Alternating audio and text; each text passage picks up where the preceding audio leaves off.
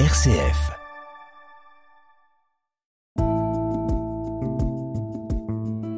Regard chrétien sur l'actualité. Dorothée Scholz. Bonjour Martine Merzweller. Bonjour Dorothée Scholz. C'est avec vous que nous allons revoir les actualités de cette semaine. Alors je le rappelle pour nos auditeurs qui ne vous connaîtraient pas encore que vous êtes théologienne responsable de la formation initiale au diaconat pour le diocèse de Lyon, plus pour très longtemps je crois.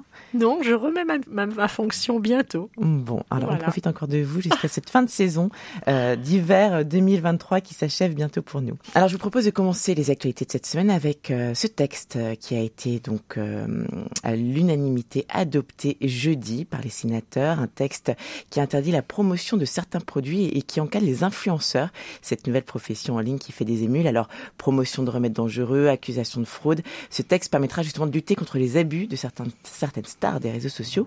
Que vous évoque cette décision, Martine Merzweller Mais ce que vous avez dit, euh, Dorothée, c'est-à-dire que c'est une loi qui a été notée par tout le monde comme utile et qui a été votée à l'unanimité des deux chambres. Mhm. Ce qui est Mercredi les sénateurs, effectivement, et, et, ben voilà. et, jeudi. Et donc, euh, bon, quand, quand il s'agit de, de, questions de société comme ça, on, a, on arrive à dépasser le clivage politique, ce qui est très heureux. Alors moi, ce qui ça m'inspirerait ce matin comme chrétienne, vous l'avez rappelé, hein, la loi de régulation sur les profits, sur, mm. on peut dire sur les fake news en général, on voit les dégâts que ça a fait pendant la, crise du Covid. Mais il y a plein d'autres influenceurs, des petits influenceurs, des jardiniers, des, gens comme ça, qui, qui, font des vidéos fort sympathiques et les gens mettent des, des likes et des choses comme ça.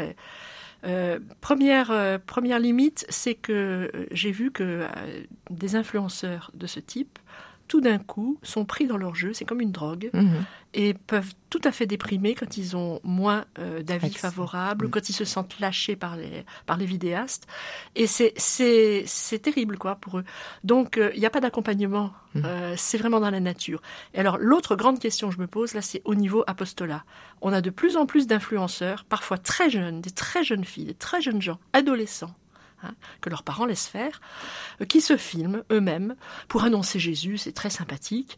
Et puis on voit des religieux, des dominicains, des jésuites, enfin toutes sortes de gens qui se mettent dans, dans, ce processus des influenceurs pour annoncer le Seigneur. Hmm.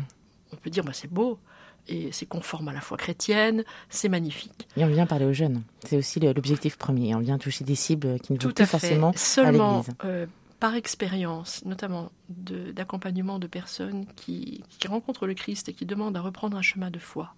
Euh, je, trouve ça, là je m'exprime tout à fait personnellement. À titre personnel. À titre mhm. personnel, pour moi c'est une inquiétude. C'est comme les messes YouTube et tout ça. Mhm. C'est-à-dire qu'on a, on a coupé le lien vivant entre le témoin du Seigneur et celui qui veut bien écouter sa parole. Ça ne peut pas passer par des réseaux sociaux.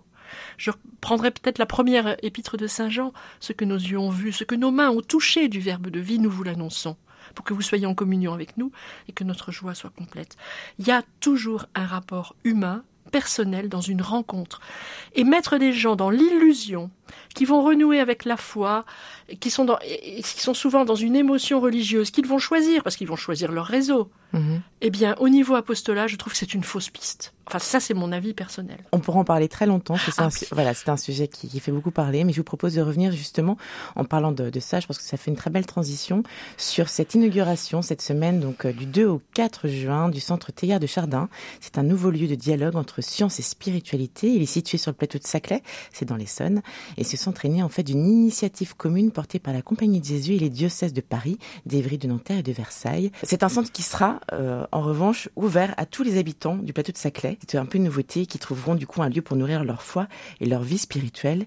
Que vous évoque cette ouverture et ce nouveau centre, Martine? Beaucoup de joie. Euh, un des initiateurs, il y a déjà assez longtemps, c'était monseigneur Michel Dubost, Hein, qui s'est rapproché des jésuites. Euh, ce qui est intéressant, c'est qu'on parle toujours de, des universités qui sont mal classées, etc. Or, le plateau de Saclay, au contraire, euh, ces instituts scientifiques sont très bien placés au niveau mondial. Mmh.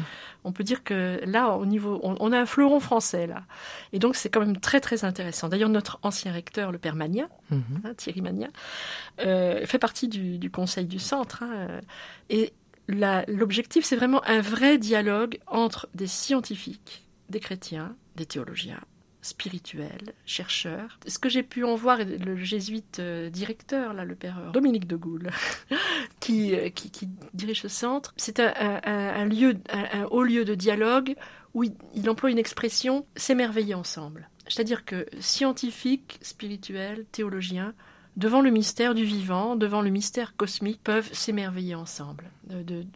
Parce que c'est un mystère.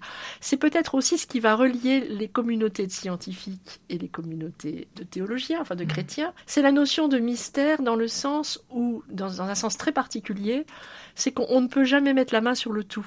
Et il y a l'humilité du chercheur, mmh. euh, une part de doute aussi euh, de la part du chercheur, en sachant très bien qu'une voie s'ouvre, mais peut-être va trouver sa limite, une autre voie s'ouvrira, etc. Euh, et donc, dans l'aventure de la foi, de l'intelligence de la foi, comme dans l'aventure scientifique, il y a cette, notion d'humilité, de, doute et d'émerveillement. Et, du coup, euh, on n'est pas du tout dans le concordisme. Mm. Et aujourd'hui, ça fait partie on parlait tout à l'heure des influenceurs, j'allais dire des grands dangers de la foi chrétienne euh, dans certains milieux, c'est de vouloir prouver l'existence de Dieu à, travers, à partir d'un concordisme simple ou plus complexe, mais ça revient toujours au même.